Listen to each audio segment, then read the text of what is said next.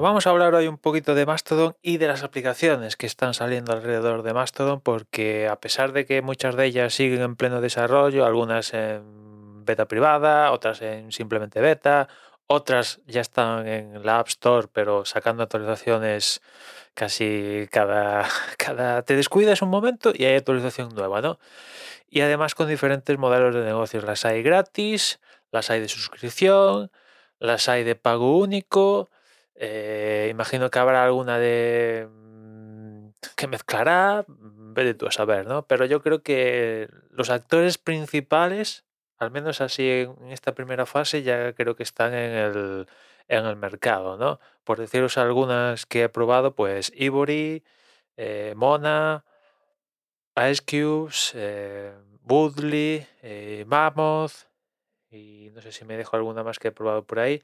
Pero digamos que esas son así las principales, dirá yo a día de hoy, y que, seguramente se van a repartir el, pastel de, de, usuarios, al menos en el ecosistema Apple, ¿no? Porque en Android, la verdad, yo como no tengo Android a día de hoy, pues no sé cómo estará el percal al día de hoy, pero me imagino que irá, como suele pasar, un pasito por detrás de, de, ecosistema de Apple y ya cuando, si esto, esto además todo sigue furulando y tal, pues imagino que, que ah, evidentemente algún desarrollador va a decir, hostia, en Android hay una oportunidad de oro, vamos ahí, ¿no? El caso es que las aplicaciones en iOS y iPad pues están bien, ¿no? Las tienes, las que te permiten personalizar la aplicación hasta, hasta niveles insospechados, rollo Mona o rollo Mammoth, por ejemplo. O sea, ofrecen una personalización que básicamente es no sé cómo decirlo, ¿sabes? Es como, como haz tu aplicación, haz tu aplicación y puedes modificar hasta el nombre de ventanas y no sé. Eh, es incluso llega a ser abrumador llega a ser abrumador. Por ejemplo, Mona, que es así de la, última en la que he probado, es un poco, llega a ser abrumador cuando vas a los ajustes, ver tanto ajustes, tantas opciones de personalización, etcétera, etcétera, ¿no? Mammoth también ofrece mucha personalización. Diría que esas son así las que ofrecen la mayor personalización, por no decir que son las que ofrecen total personalización. Después tenemos así alguna híbrida que sí que permiten tocar cosillas de personalización, rollo S-Cubes, eh, y alguna más.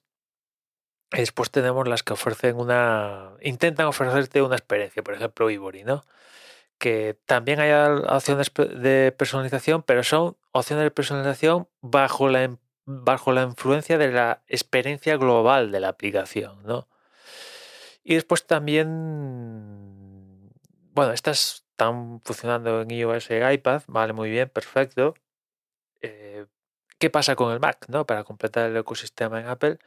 Y aquí pues hay un, gran cambio con respecto a, a, lo que, por ejemplo, pasó en su momento cuando salió Tweetbot y Twitterific para Mac, que en aquel momento no había Catalyst y no existía Apple Silicon. Ahora existe Catalyst y Apple Silicon. Y esto es lo que han utilizado los desarrolladores para completar el ecosistema y ofrecer su, su aplicación en Mac. Mm, lo entiendo porque lo hacen esto, es que si incluso la propia Apple, la propia Apple, perdón, está utilizando estas tecnologías, pues como no lo van a utilizar estos desarrolladores con menos recursos que, la propia Apple, ¿no? Pero yo creo que aquí el gran perdedor es, eh, Mac, ¿no? Eh, estas aplicaciones funcionan, tienen todas las funcionalidades y no hay ningún problema al respecto, pero se nota que no, no, no están eh, exprimiendo todas las posibilidades que, que, ofrece eh, el Mac, ¿no? Tema de interfaz, eh, etcétera, etcétera. Algunas los salvan más que otras, donde canta más. O sea, por ejemplo, Ice Cubes, pues es directamente la aplicación del iPad que te permite instalarla en, en el sistema si tienes Apple Silicon, evidentemente, pero bueno, es una. Es, ya está. Eh, es, la versión de iPad y, es claramente. Después tenemos, por ejemplo, Mona, Ivory, que lo intenta salvar, pero a lo que picas un poquito empiezas a ver, a, empiezas a ver comportamientos de la aplicación de, del iPad, entras en ajustes y dices, estos son los ajustes que te encuentras en el iPhone eh, o en el iPad, ¿no? Y bueno, es, es lo que hay. Yo que mi plataforma preferida es el Mac, pues eh, hay una pérdida ahí. Yo para mí hay una pérdida y al mismo momento que hay una pérdida, también ah, existe una ventana de oportunidad para algún desarrollador diga, voy a hacer algo 100% para el Mac, pero claro, es difícil, es difícil porque también entiendo estos desarrolladores que han utilizado Catalyst y poder instalar la aplicación del iPad en, el Mac, porque al final eh, las plataformas potentes es iOS barra iPad y la del Mac pues menos, menos, si lo que te interesa es eh, el tema monetario, eso está claro, la pasta está en, iPhone y iPad, hacer aplicaciones para eso. Eh, y después todo el tema de compartir código, pues evidentemente estás compartiendo, no sé si el 100%, pero cercano al 100% del código que para las plataformas a las que le dedicas full focus, únicamente hay que hacer cuatro checks y ya tienes la aplicación para el Mac, ¿no? Mientras que si tienes que hacer otra base de código para el Mac exclusivo, pues es otra cosa que tienes que mantener. Las actualizaciones, pues, cuando, cuando introduces una novedad, pues llevarla a, Mac para completar es un follón. En fin, lo entiendo, lo entiendo, pero a la vez que lo entiendo, pues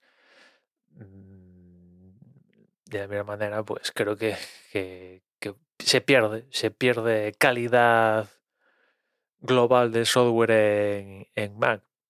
Pero es lo que hay, ¿no? Ya digo, como decía antes, la propia Apple está utilizando Catalyst para, por ejemplo, la aplicación de mensajes, si no voy mal, es Catalyst, porque Apple, pues, pese a que tiene debería tener recursos ilimitados y tal, pero ha dicho, bueno, llevar la experiencia de mensajes que tenemos en, en iOS y tal, nativamente eh, es un follón, pues nada, Catalyst y a correr.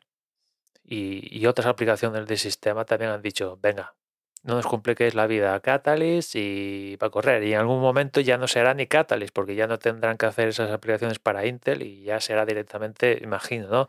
Las del iPad con cuatro retoques y, y a correr.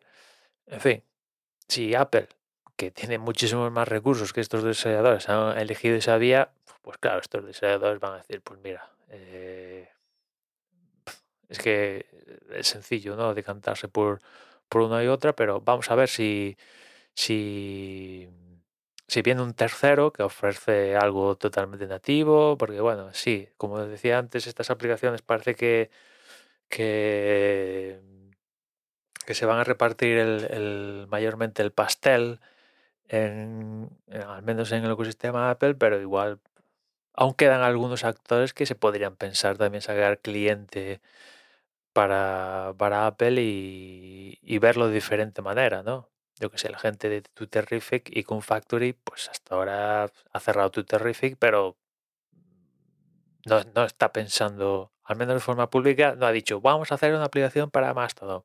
Igual dentro de dos meses si esto de Mastodon sigue tirando y tal, pues dicen, pues mira, vamos a hacerlo y, deciden y deciden hacerlo nativo cada plataforma y no compartir código. O igual hacen lo mismo que ha hecho Ivory o, Mona o otros, ¿no?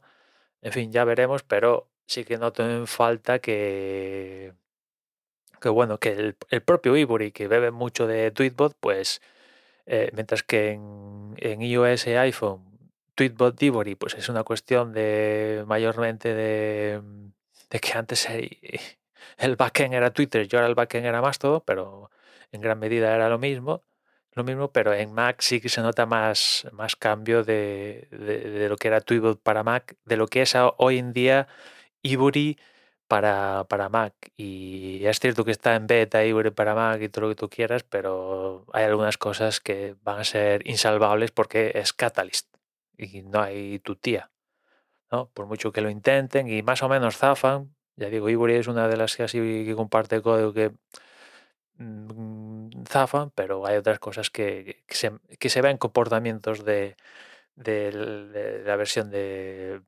para, para iOS barra iPad, ¿no? En fin, vamos a ver qué, qué depara el futuro y lo, importante al final de todo esto es que Mastodon siga tirando para arriba, ¿no? O sea, siga asistiendo. Porque nada, o sea, tú, yo, ahora mismo no pondría la mano en el fuego para que dentro de un mes siga existiendo Mastodon. Yo qué sé. el propio Twitter tampoco pondría la mano en el fuego. Eh, cualquier día esto chapa el de servidor y a freír espárragos, ¿no? Mm, veremos a ver qué, qué tal, ¿no? Pero de momento está así, está así la, la fiesta. Y nada más, ya nos escuchamos mañana. Un saludo.